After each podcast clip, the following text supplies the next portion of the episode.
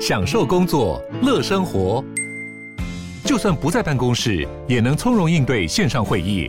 HP Dragonfly 透过专业的 HP Presence 设计，内建降噪及会议快速键，搭配清晰的 Bang & Olufsen 音效，增强音讯及视讯功能。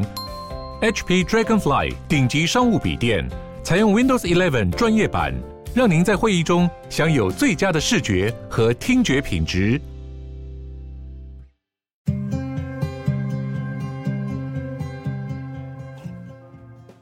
欢迎光临鲨语，带你关注那些有流量却没声量的有趣资讯，用十分钟的零碎时间，一起跟上这个永远跟不上的世界。肯亚的采茶人现在正在摧毁机器，原因是因为他们觉得这些机器抢走了他们的工作。目前为了节省成本，农业的公司就想要把人力换成机器，结果至少十台的采茶机在过去一年来被人纵火烧了。近期的抗议活动甚至导致一位抗议者死亡，好多人受伤。受伤的包含了二十三个警察，还有农场工人。遭到抗议人士破坏的机器，经过估计大概价值一百二十万美元。关于这个争议，当地政府建议茶公司使用机器和人力的比例应该要六比四。政府也希望能够通过一个法案。来限制茶公司一直购买机器，这个问题很严重的原因，就是因为这些没有技能的劳工在失去采茶工作之后，全都成为了失业人口。自从茶公司转向机器以后，至少三万个工作机会从该地区消失。肯亚是全世界非常大的茶叶出口国，在二零二一年，肯亚出口世界的茶价值十二亿美元，也让他们成为全世界第三大的茶叶出口国，仅次于中国和斯里兰卡。在肯亚经营茶叶的跨国公司们，后来都纷纷打算采用机器采收，这让大约二十万英亩的茶田全面机械化。有些机器甚至可以一台就取代一百个工人。很显然的，公司没有什么理由不选择采用机器。使用了机器以后，采茶的成本每公斤甚至可以降到三分美元。人工的话，每公斤则是耗费成本十一分美元。其实不止采茶业，全肯亚现在都面临严重的失业问题。而且各领域几乎都是因为机械化的缘故，在二零二二年的第四季，肯亚的就业人口，也就是十六岁以上的肯亚失业率达到了十三点九趴，肯亚也成为了东非失业率最高的国家。在道路上出现掉落物是很危险的。在丹麦，一位五十七岁的卡车司机就因为他在跨海大桥上面把车上满载的马铃薯洒落一地，桥上满地都是马铃薯的状况，真的对于用路驾驶来说非常的危险。尤其马铃薯又是圆形的，虽然说过一阵子以后，整条路上的马铃薯全部都顺利的被碾成了整路的马铃薯泥。这位卡车司机后来被警察带走了，因为撒了这么多马铃薯，已经构成公共危险的疑虑。这个撒马铃薯的状况是发生在早上的六点三十五分。这个桥算是一个很重要的联络道路，从丹麦首都哥本哈根到丹麦的其他地区。第一次撒倒马铃薯是发生在往桥往西的那一侧道路，结果奇怪的是，不久后。在东侧道路上也发生了类似的状况，警察就说，如果这是巧合的话，也太诡异了。所以目前两种可能性他们没有排除，一种就是真的是纯粹的巧合，另外一种呢就是这是故意为之的事件。警察说，跨海大桥的道路上被撒满马铃薯以后，整个路面都变得滑溜溜的。导致所有的驾驶人都被迫放慢速度，最终造成东西向双向都大塞车。整条跨海大桥还有十八公里那么长。第三起马铃薯事件是发生在半岛上，也在前两起东西向马铃薯事故发生的那座桥附近。而这些马铃薯洒落事件就这么刚好的都发生在议会通过一个法案的日子。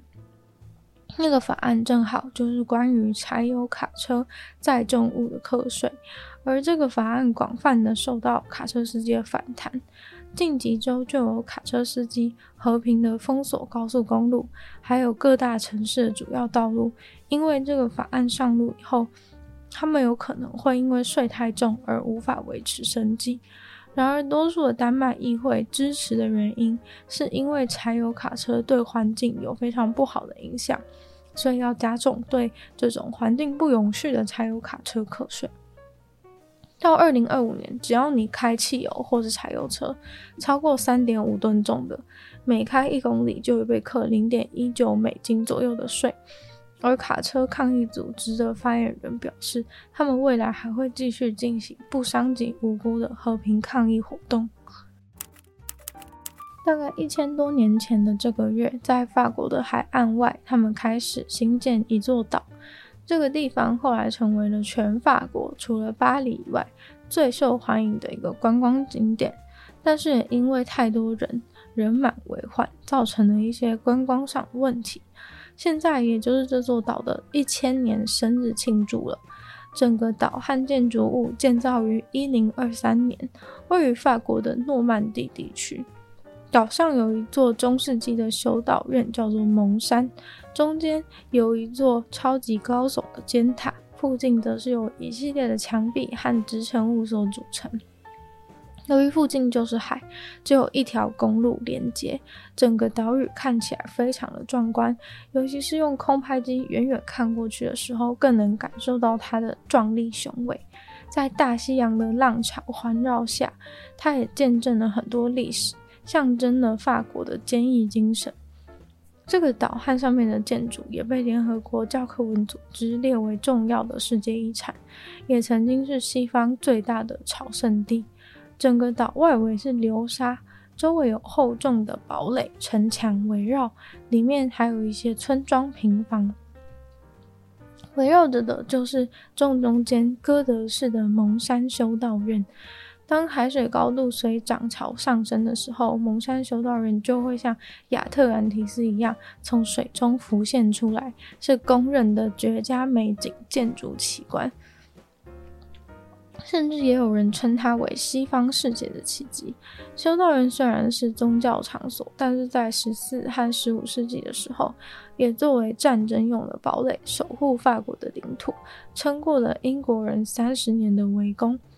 在十八世纪法国大革命的时候，这个岛因为隔离的地理条件，竟然还成为了绝佳的监狱，因为外围的潮汐和流沙，让逃狱成为几乎不可能的任务。曾经，他们在里面关了一万四千名的囚犯。附近村庄出现的人，也从过去的宗教朝圣者变成了囚犯的家属。如今，每年大概会有三百万人前来参观蒙山修道院。蒙山大概占地一百公顷，当大量游客涌入的时候，里面被挤得水泄不通。其实，观光游览的体验并不是很好。